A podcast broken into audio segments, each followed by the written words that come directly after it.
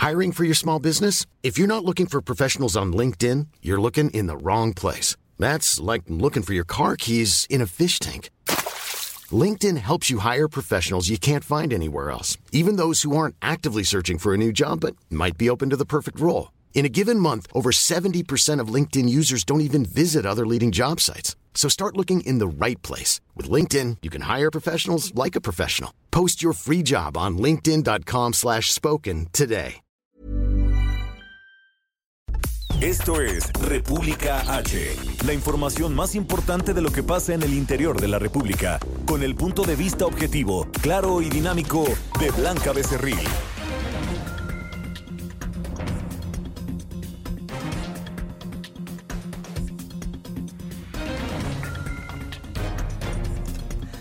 Muy buenas tardes. Son las 12 del día con un minuto de este lunes ya 3 de febrero de este año 2020.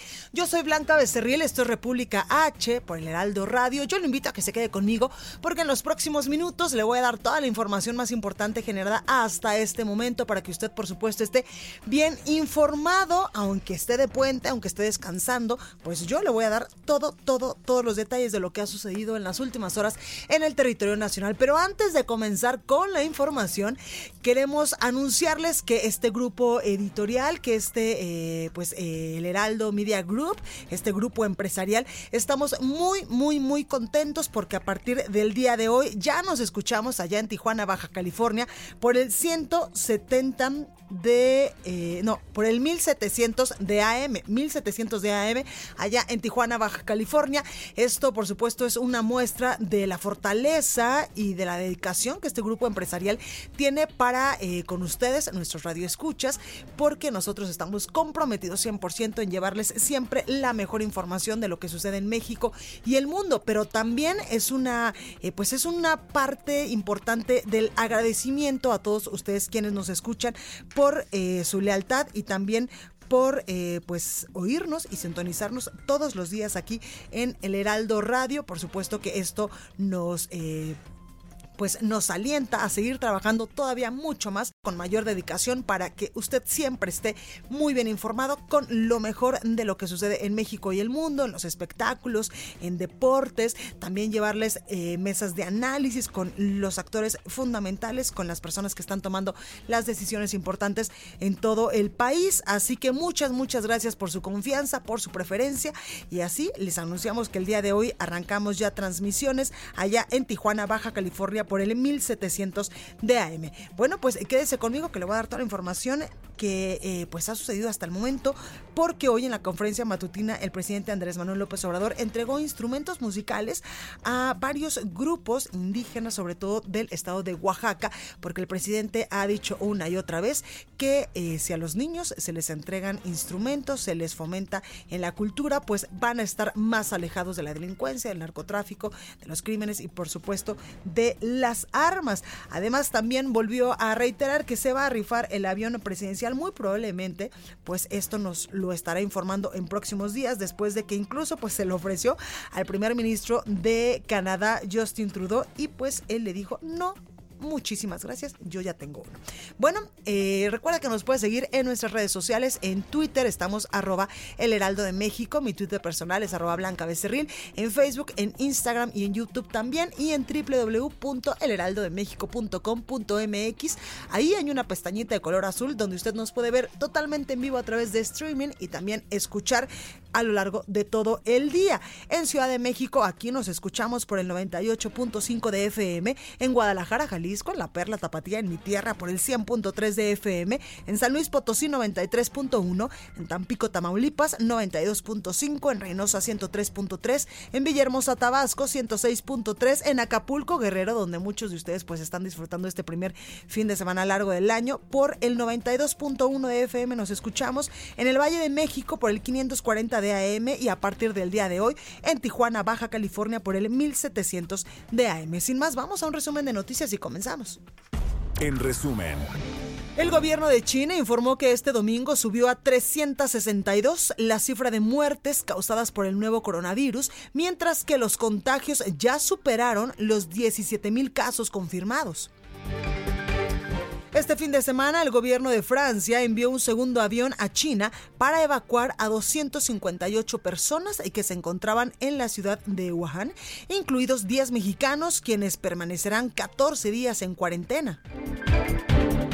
Por otro lado, llegaron al país 29 estudiantes originarios de Guanajuato que se encontraban en regiones de China diferentes a Yuhen, la principal afectada por el coronavirus. En su informe de este domingo, la Secretaría de Salud Federal en México reportó un nuevo caso sospechoso de coronavirus, esto en Tlajomulco de Zúñiga, en Jalisco. En su conferencia de prensa de esta mañana, el presidente de México, Andrés Manuel López Obrador, insistió en que es muy probable que se lleve a cabo la rifa del avión presidencial. Escuche. Avisarles de que es muy probable, en esta semana se decide y se va a rifar el avión presidencial. Tenemos una reunión mañana y, este, es muy probable que se lleve a cabo la rifa del avión presidencial.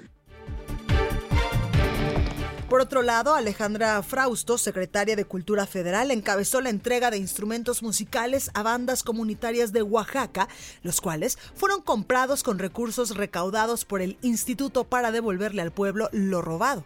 Gracias a la subasta que se realizó en Los Pinos por parte del Instituto para devolverle al pueblo lo robado, se obtuvieron 16.2 millones de pesos, con lo cual tuvimos la oportunidad de adquirir cerca de mil instrumentos que se entregarán a partir del día de hoy y hasta dentro de tres meses. Continuaremos la entrega ya en territorio. El día de hoy recibimos a siete bandas que se ensamblarán para ofrecernos música, como ya lo dijo el presidente. Entregaremos instrumentos a bandas de las ocho regiones bajo los eh, criterios de las solicitudes que ha habido en, esta, en estos recorridos y, por supuesto, en aquellos espacios donde no habían sido incluidos en ningún programa de cultura.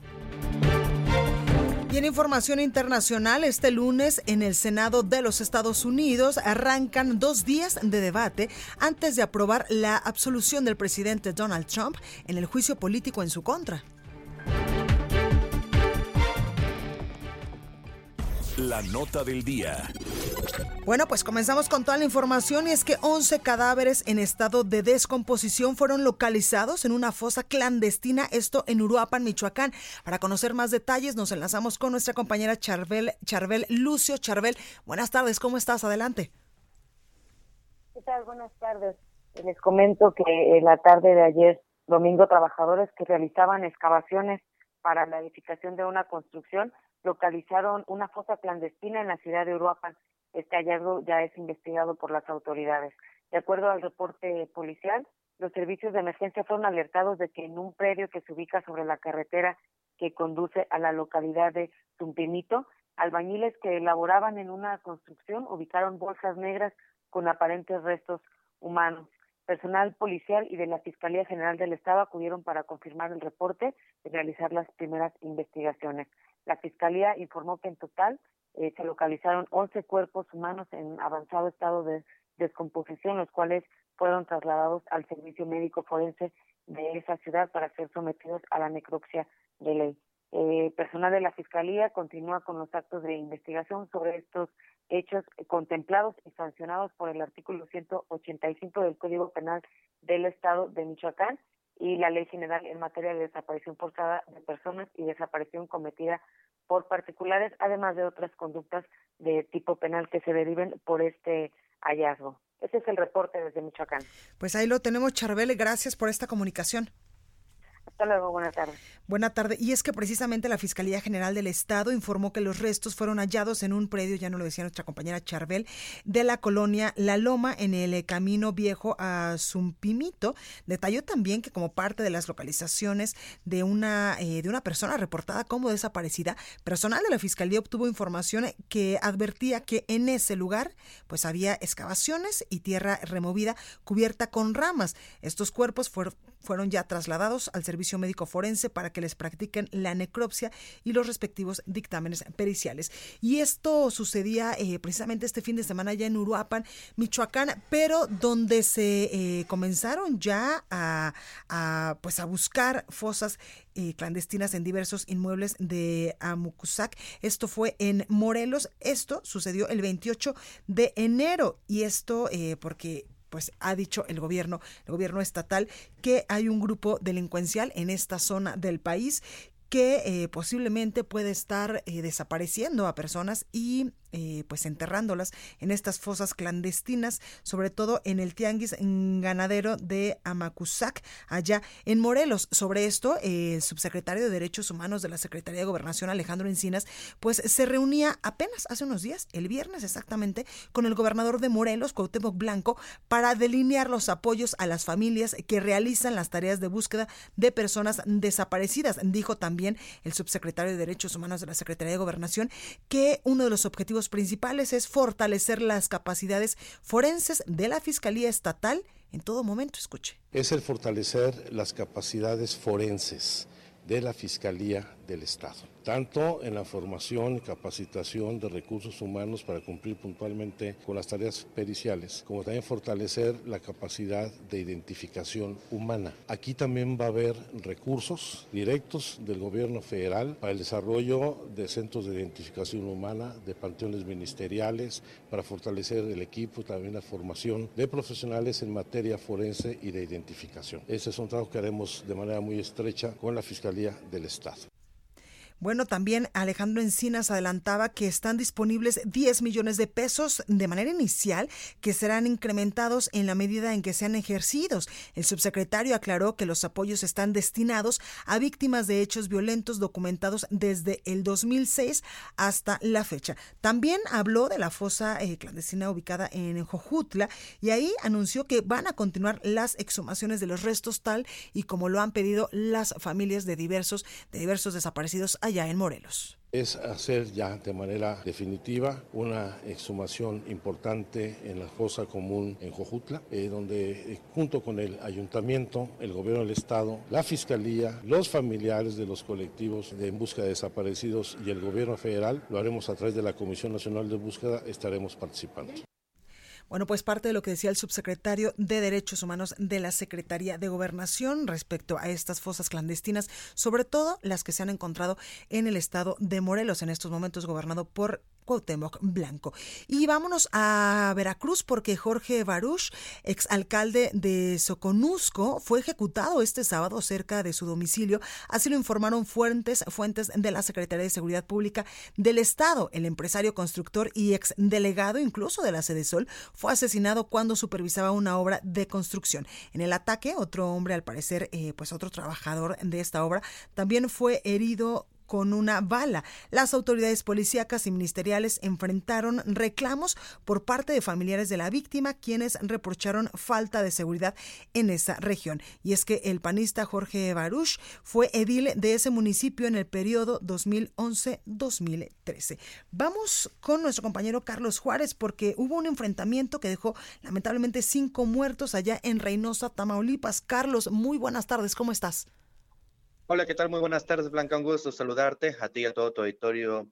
Te comento que efectivamente hay reportes preliminares de que cinco personas fallecieron durante las últimas horas en la ciudad de Reynosa, Tamaulipas. Un reporte preliminar del área de seguridad pública detalla que durante la noche de ayer, alrededor de las 20 con 45 horas, se reportó una persecución de civiles armados armados que desde camionetas dispararon contra elementos de la Guardia Nacional. Estos hechos ocurridos en la colonia Colinas del Real. Los individuos que fueron hacia la maleza, pero se lograron asegurar varias armas, así como también tres camionetas particulares. En estos hechos, Blanquita, murieron dos personas, eh, aún sin identificar como parte de los agresores. Alrededor de la 1.30 horas se reportó otro enfrentamiento en una brecha aledaña al fraccionamiento Rincón de las Flores. Los agresores iban en varias camionetas, pero lograron huir de las fuerzas policíacas. Cabe señalar que durante ya cerca del amanecer, a las 5.15 horas, se, se registró una tercera agresión a unidades de la Policía Estatal de la Secretaría de Seguridad Pública de Tamaulipas por parte de individuos que iban en varios vehículos. Luego de una persecución que duró más de una hora, fue asegurado un vehículo, así como armas y equipo táctico. En este último hecho se reportó la muerte de tres civiles armados, pertenecientes a un grupo criminal. Son un total de cinco personas muertas y no se reporta ninguna baja por parte de elementos estatales y federales. Estos hechos todos ocurridos en la ciudad de Reynosa, Tamaulipas. Blanquita. Pues ahí lo tenemos, Carlos Juárez. Gracias por esta comunicación, por esta información, porque tal parece que Reynosa sigue siendo un punto débil en el tema de la seguridad allá en Tamaulipas. Es una situación que se registra desde Nuevo Ladero y principalmente ahí en Reynosa. Cabe señalar que, bueno, todas estas agresiones blancas se dieron cuando los elementos de la Guardia Nacional y la Policía Estatal realizaban rondines de seguridad y en todos ellos se confirmó por parte de Ciudad Pública que fueron los civiles quienes comenzaron las agresiones. Pues ahí lo tenemos. Muchas gracias, Carlos. Muy buenas tardes, pendiente con información. Buenas tardes. Y vamos a más información porque alcaldes de Morelos se manifestaron este sábado en el Zócalo de Cuernavaca. Esto para exigir al gobierno estatal que les restituya el 5% del Fondo Federal de Aportaciones que oscila en mil millones de pesos. El 5% de las participaciones federales las utiliza en estos momentos el gobierno estatal desde el sexenio del exgobernador Graco Ramírez para la seguridad de la entidad mediante el mando único. Pero cabe señalar que el mando único pues ya desapareció en el estado para darle paso al mando coordinado, que es un sistema en el que los municipios pues pagan las nóminas de los policías. Es por ello que los alcaldes pues están exigiéndole al gobernador Cuauhtémoc Blanco, que ellos nos han dicho que hasta el momento no los ha recibido, que les regrese este porcentaje porque ellos ahora se encargan incluso de pagarle a sus policías.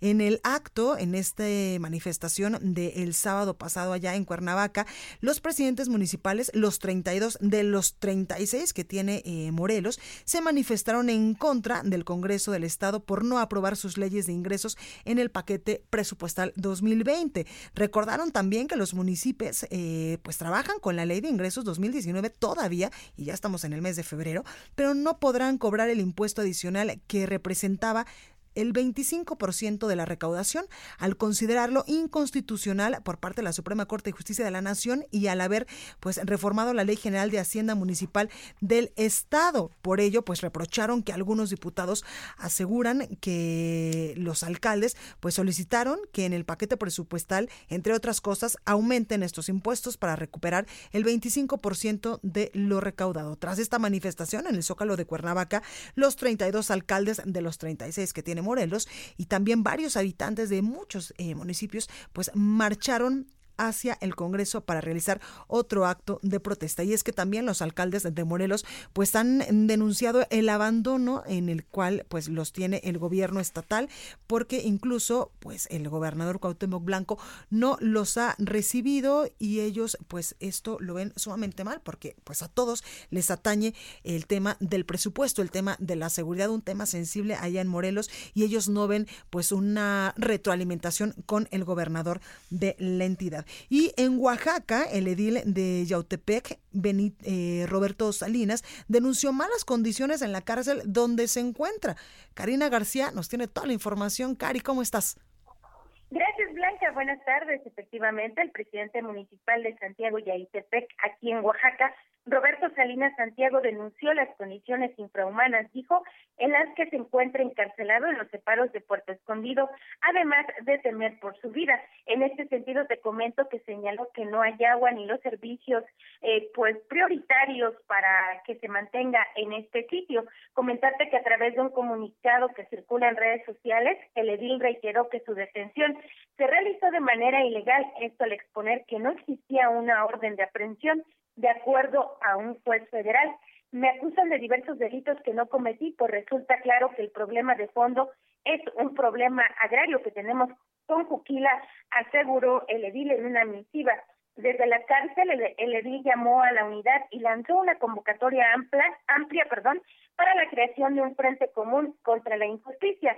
Eh, pues te comento que esta convocatoria se hizo ya presente esta mañana en la comunidad de Yaitepec, toda vez que los habitantes en asamblea determinaron pues iniciar con un bloqueo en el paraje denominado Río Manteca que conduce al santuario de la Virgen de Juquila que pues diaria anualmente perdón es visitada pues por más de un millón y medio de peregrinos.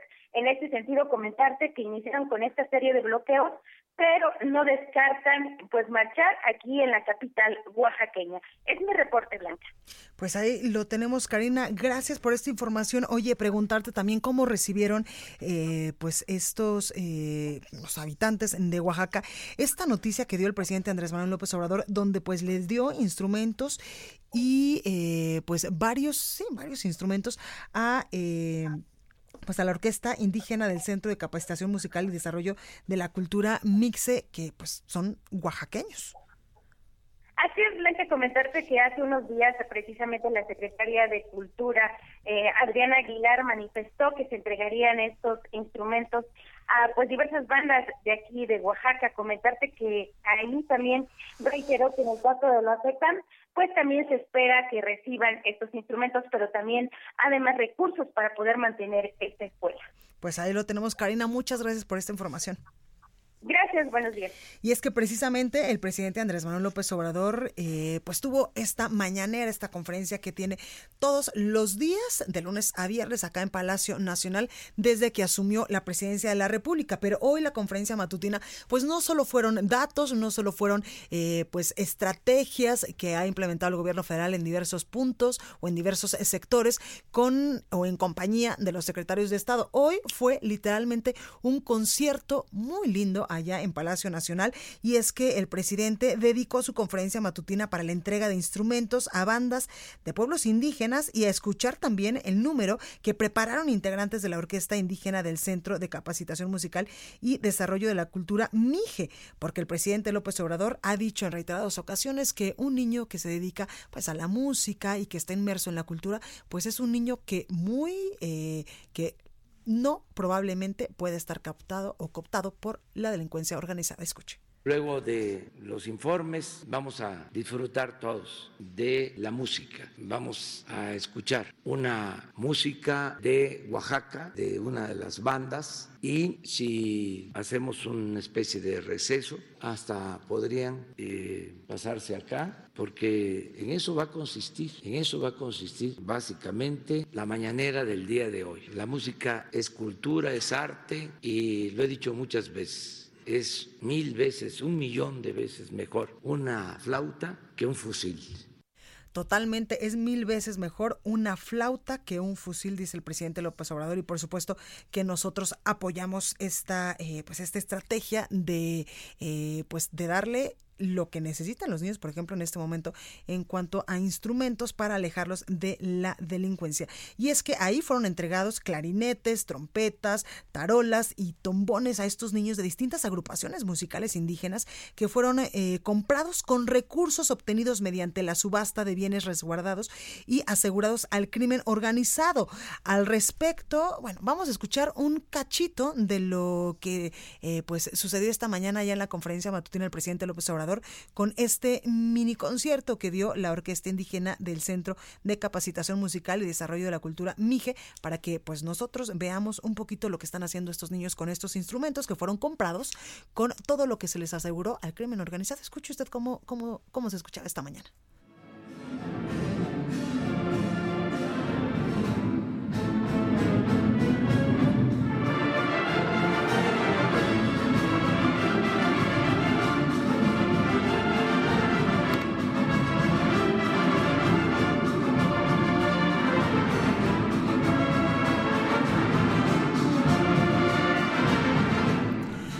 Pues parte de lo que se escuchó esta mañana allá en Palacio Nacional. Al respecto, Alejandra Frausto, secretaria de Cultura, informó que fueron adquiridos alrededor de mil instrumentos musicales por 16 millones de pesos. Estos eh, recursos pues fueron eh, dados por el gobierno federal con todo lo que se recaudó o con parte de lo que se ha recaudado en los bienes asegurados al crimen organizado, a la delincuencia organizada y también al narcotráfico. Escuche. Gracias a la subasta que se realizó en Los Pinos por parte del instituto para devolverle al pueblo lo robado, se obtuvieron 16.2 millones de pesos, con lo cual tuvimos la oportunidad de adquirir cerca de mil instrumentos que se entregarán a partir del día de hoy y hasta dentro de tres meses. Continuaremos la entrega ya en territorio. El día de hoy recibimos a siete bandas que se ensamblarán para ofrecernos música, como ya lo dijo el presidente. Entregaremos instrumentos a bandas de las ocho regiones bajo los eh, criterios de las solicitudes que ha habido en, esta, en estos recorridos y, por supuesto, en aquellos espacios donde no habían sido incluidos en ningún programa de cultura. Algo importante también de recalcar es que también se dio a conocer el decreto presidencial que busca reconocer la personalidad jurídica del SECAM y otras escuelas musicales indígenas a fin de que puedan recibir fondos públicos. Esto es algo importante. Por ello, escuchemos a Adelfo Regino, quien es el director general del Instituto Nacional de Pueblos Indígenas, que él pues reconocía eh, esta aportación que el presidente Andrés Manuel López Obrador hará a los pueblos indígenas A raíz de la visita que hizo nuestro señor presidente de la República a la región Mije, en la comunidad de Santa María Tepantlali, el día 19 de enero, estamos anunciando que nuestro señor presidente ha firmado el decreto que crea la comisión presidencial que dará reconocimiento jurídico al SECAM y desde luego definirá los mecanismos para que esta noble institución musical pueda tener los recursos públicos para su debido funcionamiento. Es motivo de gran alegría para nuestro país porque con ello estamos enalteciendo el patrimonio cultural, la cultura musical de nuestros pueblos y de nuestras comunidades y sin duda alguna poniendo en práctica este dicho popular de que la música es el alma, es el espíritu de nuestros pueblos.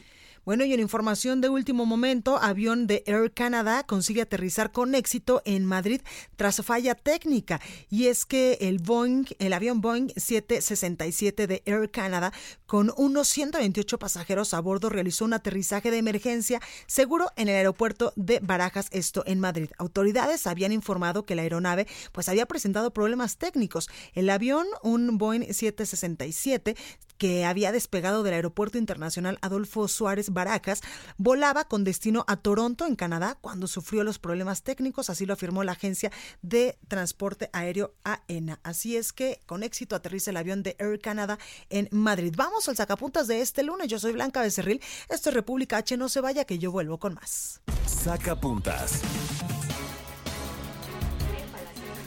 Están convencidos que el presidente Andrés Manuel López Obrador no intervendrá en el conflicto de Morena, los dejará que se arreglen solos y de cara a las elecciones de 2021 les aplicará la política del camión de las calabazas. Solitas se acomodan, unas adentro y otras afuera. Cuentan que durante la primera reunión del año entre los comisionados del INAI con el Consejo Consultivo hubo un desagradable incidente. El consejero Francisco Ciscomani tuvo el atrevimiento de sugerir a los comisionados que adelanten el nombramiento del próximo presidente del organismo. Lo vieron como un madruguete para intentar quedar bien con la 4T. Continúa escuchando a Blanca Becerril con la información más importante de la República en República H. Regresamos. Escucha la H. Heraldo Radio. Estamos de regreso con la información más importante de la República en República H con Blanca Becerril, transmitiendo en Heraldo Radio. En resumen. El presidente López Obrador encabezó la puesta en marcha del programa integral de energía de la península para garantizar que no haya más apagones en la región y que se tenga acceso a gas natural.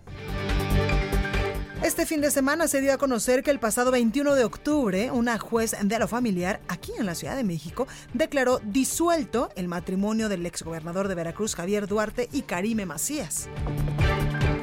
Un juez de control vinculó a proceso y ordenó prisión preventiva oficiosa en contra de ocho presuntos integrantes del cártel Jalisco Nueva Generación, quienes fueron detenidos por autoridades de Guanajuato. En Oaxaca, este domingo, más de mil integrantes del Movimiento de Unificación y Lucha Triqui marcharon para conmemorar el 39 aniversario de su organización y exigir justicia por el asesinato de su fundador, Heriberto Pasos, ocurrido en 2010. Ante la intención del Congreso de Puebla de realizar un nuevo mapeo electoral en el Estado, el titular de la Junta Local del Instituto Nacional Electoral, Marco Rodríguez, señaló que únicamente el INE está facultado para realizar esa acción. Un reportaje del Heraldo de México reveló que el 62% de las 17 mil toneladas de basura que se generan en el Estado de México se envía a los 17 rellenos sanitarios de la entidad, los cuales tienen dos años para convertirse en centros integrales de residuos. Recorrido por el país. Bueno, pues vámonos ahora hasta Chiapas porque migrantes de El Salvador, Honduras y de Nicaragua alistan su entrada a México por la línea fronteriza con Guatemala. Jenny Pascasio, buenas tardes, ¿cómo estás? Muy buenas tardes para informarte que un aproximado de mil centroamericanos esperan a más personas en la línea fronteriza entre México y Guatemala para organizarse en caravana y cruzar el río Suchiate, mientras otro grupo contenido en Tapachula también amenaza con unirse, aunque únicamente 170 personas que partieron de San Pedro Sula, Honduras el pasado viernes, en WhatsApp se organizan para guardar a los que llegan de El Salvador y Nicaragua. Autoridades del municipio de Suchiate dijeron que en pequeños grupos han llegado a Tecuno desde el pasado fin de semana. Por, su parte, te comento que el activista Luis García Villagrán dijo que vienen por la revancha, pues intentarán entrar a México muchos de los deportados de la primera caravana del 2020 que tiene la intención de enfrentarse a la Guardia Nacional y que, ya mantiene un cerco de vigilancia en las, en las orillas del río Sociate. Mientras tanto, te comento que policías y agentes de tránsito municipal de Tapachula participan con el Instituto Nacional de Migración en operativos de detención de migrantes en la vía pública de esta ciudad. Organizaciones como el Centro de Derechos Humanos Trae Matías de Córdoba temen que las estaciones migratorias los, los extranjeros se encuentren en condiciones ya de hacinamiento. Será mañana cuando esta organización pueda volver a ingresar a estos espacios de detención luego de la restricción que Migración puso a las organizaciones la semana pasada. Pues ahí lo tenemos, Jenny Pascasio. Estaremos muy atentos de lo que suceda en las próximas horas. Y es que Chiapas se ha convertido en un foco importante para el tema migratorio, sobre todo en las últimas semanas. Así es, eh, pues ahorita nos han dicho abogados que todavía no han podido ingresar a las estaciones y centros de detención de migrantes aquí en el estado, pero se espera que a partir del martes ya inicien con la reapertura a estas asociaciones civiles. Exactamente, porque incluso el presidente López Obrador y el, el, titular del Instituto Nacional de Migración, pues habían dicho que no les iban a impedir la entrada, pero que sí tendrían que ser entradas programadas. Así es, al parecer hay una agenda, como bien lo dicen las organizaciones bastante ambiciosas que pusieron eh, pues las autoridades migratorias y el CONAPRES y ellos esperan que no sea nada más un acto protocolario el que cumplieron la semana pasada con esta nueva disposición y realmente se cumplan estas visitas. Pues ahí lo tenemos. Jenny, muchas gracias por esta información. Seguiremos muy atentos. Muy buenas tardes. Buenas tardes. Estado de México. Bueno, y ya está con nosotros, ya está aquí como diría eh, la porra, Hugo Corso, quien nos trae información del Estado de México después de que nos tuvo abandonados algunos meses, porque tenía el señor muchísimo trabajo que hacer en esta casa editorial. Eso es muy aplausible, pero lo que no es que no venías, Hugo. Muy buenas tardes. Casualmente siempre en nuestro horario, pues tenías juntas y tenías Las juntas y, algunas cosas de organización, pero eh, ya, ya estamos aplicados porque tenemos que recuperar el espacio del Estado de México que genera un montón de información muy interesante y, que, es un estado, pues, pues mira, por lo menos soy mexiquense de, de, este, de residencia de más de 20 años, entonces eh, he estado ahí mucho tiempo. Totalmente, y además ha sido reportero en distintos medios de información del Estado de México. Y muy pegado al Estado de México. Sí, sí es un estado que, que impacta mucho la vida, la vida de la Ciudad de México y del país por su tamaño, por su peso económico, por su, peso, político. Este, ha habido dos presidentes en el país eh, oriundos del Estado de México en fin, y eh, pues es un municipio que, que convive físicamente, territorialmente con la Ciudad de México. no, te das cuenta cuando sales de la Ciudad de México y empiezas...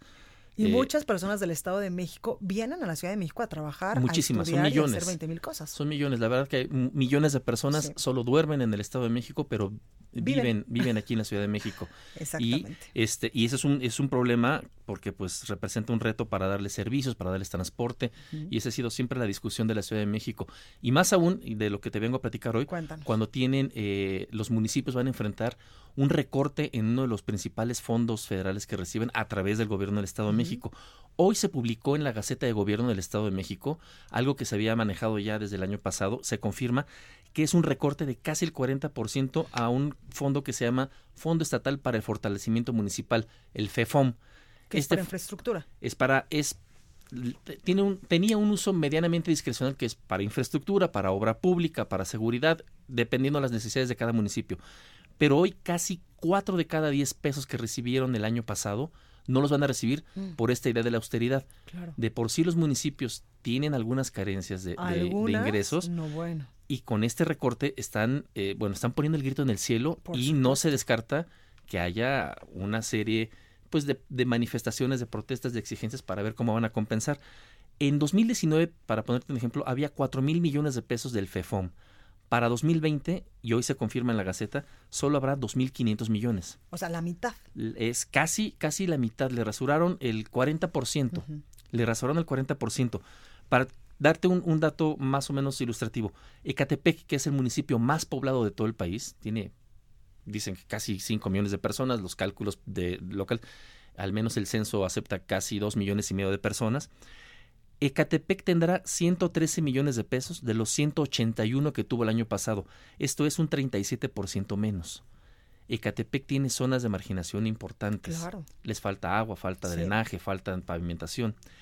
Nezahualcóyotl tiene 77 millones de los 123 que tuvo el año pasado. Nuevamente es el 37% menos.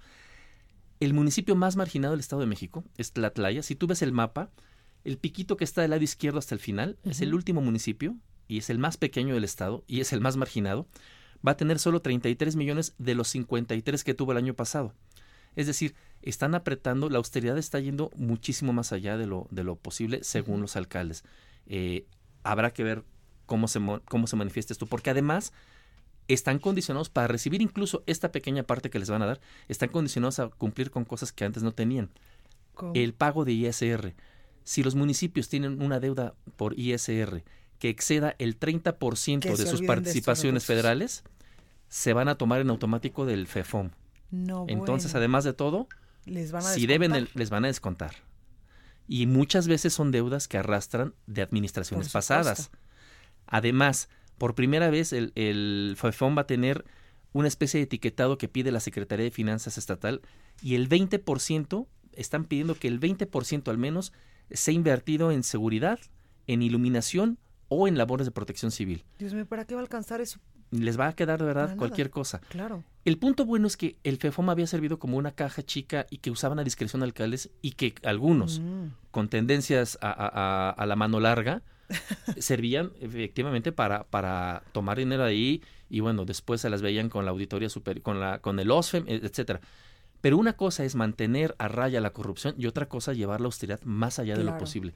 Los alcaldes están muy enojados y en los siguientes días vamos a ver reclamos por esto. Ya lo sabían, pero hoy se confirma en la Gaceta. Porque además no todos los alcaldes son corruptos y no todos los alcaldes están en ese puesto para, o para desviar recursos, para eh, pues lucrar con el dinero público. Y no todos los municipios nadan en suficiencia presupuestaria, como dicen todos, porque como tienen recaudación propia, a diferencia de las alcaldías de la Ciudad de México, piensan que tienen recursos. No todos están en esa situación. Hay municipios muy marginados que dependen de los fondos federales. Totalmente. Y si este fondo federal es muy poco, pues no me imagino en qué se lo van a gastar. Van a pavimentar tres calles y cinco, ¿no?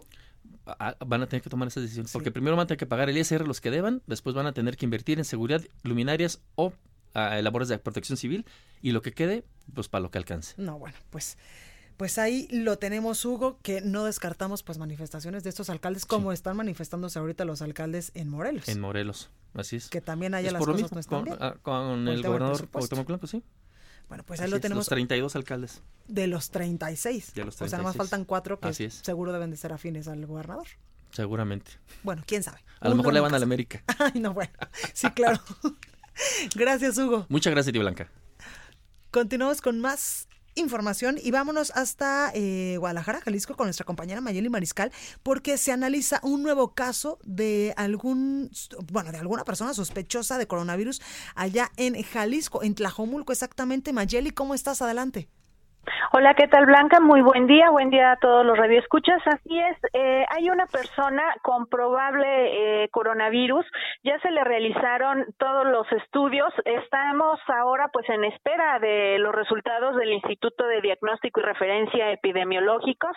Por lo pronto la persona es un hombre de 54 años, él era residente ya de Wuhan, China, desde hace cuatro años, cinco meses, y regresó a Jalisco hace apenas el pasado 15 de enero, en donde días después inició con sintomatología eh, respiratoria leve. En donde se le realizaron los estudios. Por lo pronto está estable en su casa, aislado en su domicilio, precisamente en el municipio de Tlajomulco de Zúñiga. Y pues estaremos esperando los resultados de este examen. En otra información, Blanca, comentarte que, bueno, el cierre del Parque Nacional Nevado de Colima, de acuerdo con la Unidad de Protección Civil y Bomberos, está cerrado este Parque Nacional debido al mal clima, sobre todo que hay rachas de viento de 20 a 45 kilómetros por hora que han derribado algunos cables electrificados y sobre todo los caminos se encuentran pues con fango y esto pone en riesgo a los visitantes. Por lo pronto, eh, a través de sus cuentas se estará avisando de la apertura y también se recomienda que los visitantes acudan con un vehículo a contracción en las cuatro llantas debido a que hoy por la mañana se realizó también un rescate de un vehículo sedán que no es el apropiado para acudir a este parque y tuvo que ser rescatado porque se salió del camino debido a lo, a lo resbaloso pues de, de este camino al fango. Esa es la información, Blanca. Y lo tenemos, Mayeli. Gracias por esta información. Hasta luego, buen día. Hasta luego. Bueno, y en más noticias, esta mañana eh, pues también se dieron los avances en dos de las obras eh, emblemáticas del gobierno del presidente Andrés Manuel López Obrador y me refiero al aeropuerto que se está construyendo en la base militar de Santa Lucía y también a la refinería de Dos Bocas en Tabasco. Y es que las obras del Aeropuerto Internacional de Santa Lucía tienen, anunciaron esta mañana, un avance general del 3.96% con una inversión de 1.785 millones de pesos ese avance se ha alcanzado en 109 días de trabajo y quedan 777 para concluir este megaproyecto del gobierno del presidente Andrés Manuel López Obrador. En un reporte de la obra, pues presentado esta mañana durante la conferencia del presidente, se informó que la creación eh, de 7.514 fuentes de empleos civiles ha generado esta obra en los, en los 109 días de trabajo, además de que en estos momentos laboran 840 militares. La construcción de la terminal de combustible tiene un avance del 4.5%, la base aérea militar del 9.2%, Además, la torre de control, importante para un aeropuerto, tiene un avance de construcción del 5.3%, el eje troncal 2.9%, el edificio terminal de pasajeros, donde usted y yo pues siempre esperamos la, eh, pues el arribo del avión o subirnos a, este, a esta aeronave, tiene un avance del 1.6% y el estacionamiento de 8.9%. También durante la conferencia matutina se presentó un reporte detallado de la construcción de la refinería de Dos Bocas en Tabasco. En esta se tiene un avance en el relleno del terreno y se inició ya la construcción de cimentaciones profundas. También comenzó el proceso de contratación de 58 de 76 equipos críticos procedientes de India, de Turquía, Alemania y también de Estados Unidos para llevar a cabo la construcción de la refinería de Dos Bocas. Y mucho se ha hablado de esta posible rifa del avión presidencial que ha eh, pues despertado mucha eh, pues no sé mucha eh, curiosidad exactamente entre los mexicanos.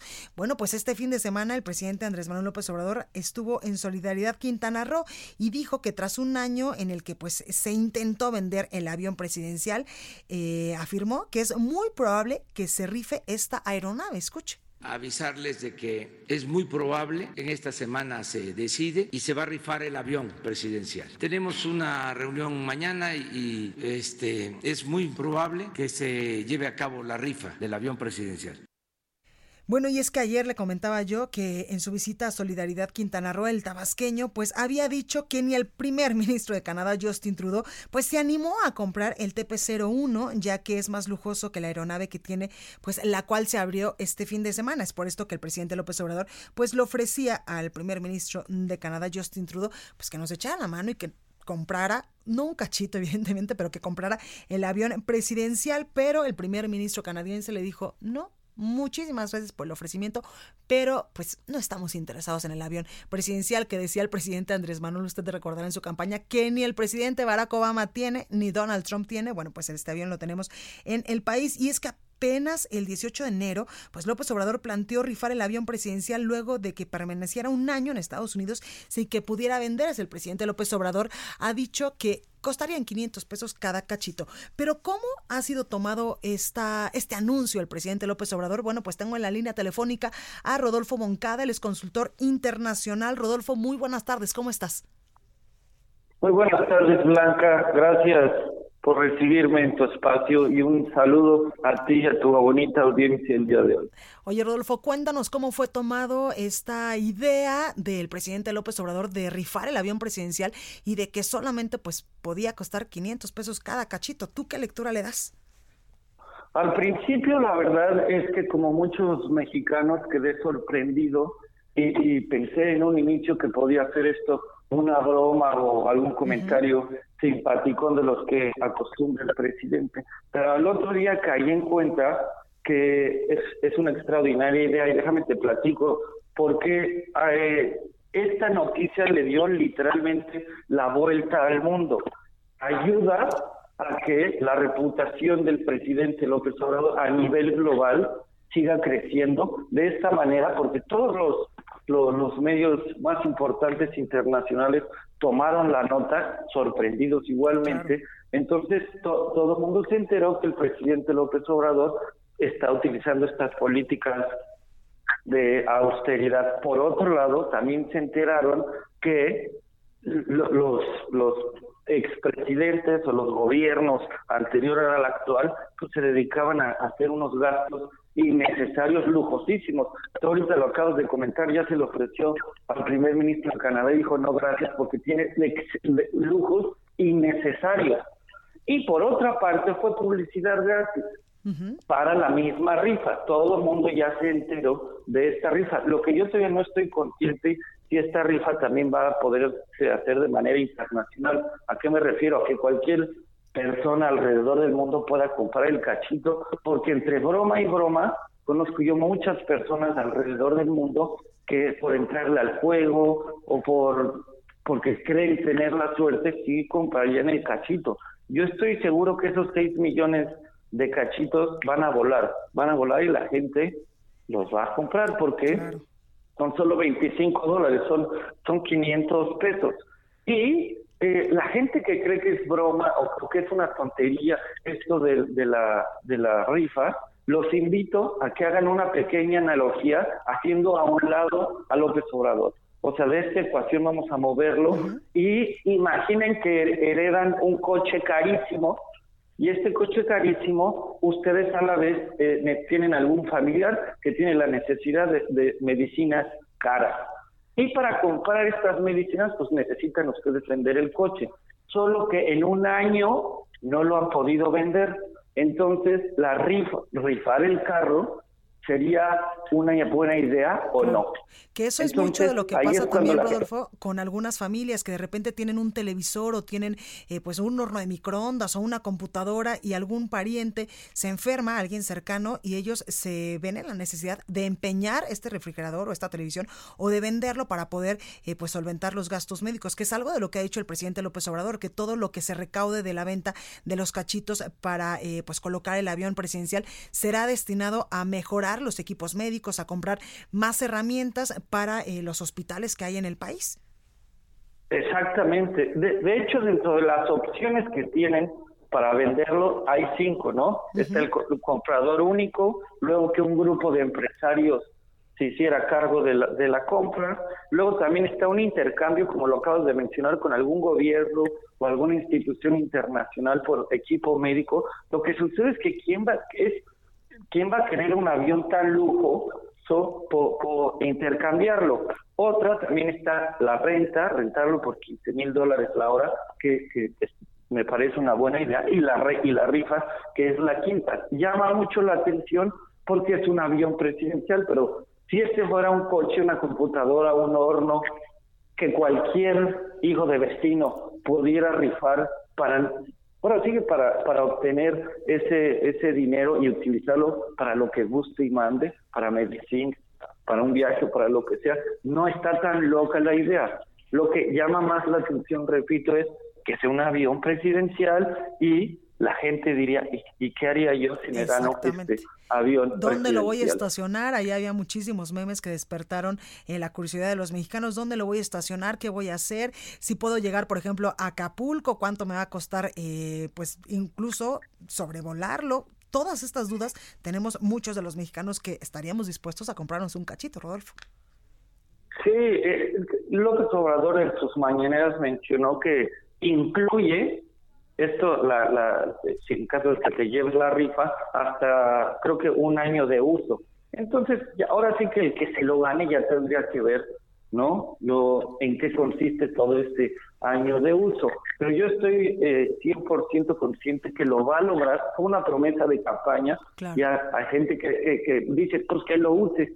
No, no, no. Él dijo que no lo va a usar y no va a poner un pie en ese avión.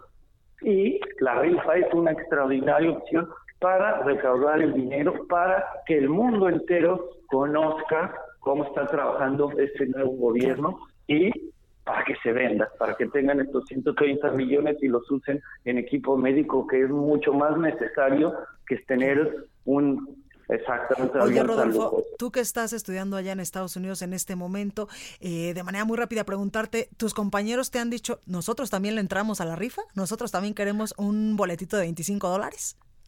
Yo, lo que, lo que te mencionaba, yo tengo amigos, compañeros de los cinco continentes y todos me han dicho que le entran. Entonces, estaría muy, estaría raro o, sería algo de llamar la atención si por X o Y se lo lleva alguien que no sea mexicano. Claro. Pero lo, lo que dice, los 6 millones de boletos van a quedarse cortos porque la demanda va a ser, es, es una rifa inusual.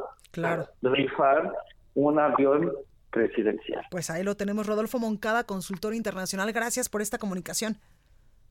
A ti, gracias, y a la gente que nos está escuchando, no olviden de comprar su cachito y piensen qué haría yo si me dan un avión presidencial. Perfecto, muchas gracias, Rodolfo. Así, hasta luego. Bueno, pues ahí lo tenemos. Yo soy Blanca Becerril. Esto fue República H aquí en el Heraldo Radio. Yo lo dejo con la nota amable de este lunes. Por favor, cuídese mucho y disfrute las últimas horas de este fin de semana largo porque mañana tenemos que empezar con toda la actitud. Cuídese mucho y sea feliz. Vamos a la nota amable. Ya que con motivo del Día de la Candelaria, este fin de semana se le colocó un ropón de 140 metros de tela, velo y forro al niño Dios gigante de Zóquite, Zacatecas, el cual es considerado como el más grande del mundo con sus 6.58 metros de altura. Apenas el pasado 6 de enero fue consagrado el nuevo santuario de la Epifanía del Señor, donde se encuentra el niño Dios, por lo que permanecía sin ropa. El padre Humberto Rodríguez, a cargo de la parroquia, anunció que el nombre oficial de la efigie será Niño Dios del Amor. La construcción de la imagen fue idea del propio padre Humberto y se hizo posible gracias a la colaboración económica de la comunidad, mientras que su nueva vestimenta fue elaborada desde diciembre pasado para constituir la presentación permanente del Niño Dios del Amor. Esto fue República H, la información más importante de lo que pasa en el interior de la República, con el punto de vista objetivo, claro y dinámico de Blanca Becerril. Continúa escuchando Heraldo Radio, donde la H suena y ahora también se escucha. Una estación de Heraldo Media Group. Heraldo Radio, la H que sí suena y ahora también se escucha. ACAST powers the world's best podcasts. Here's a show that we recommend.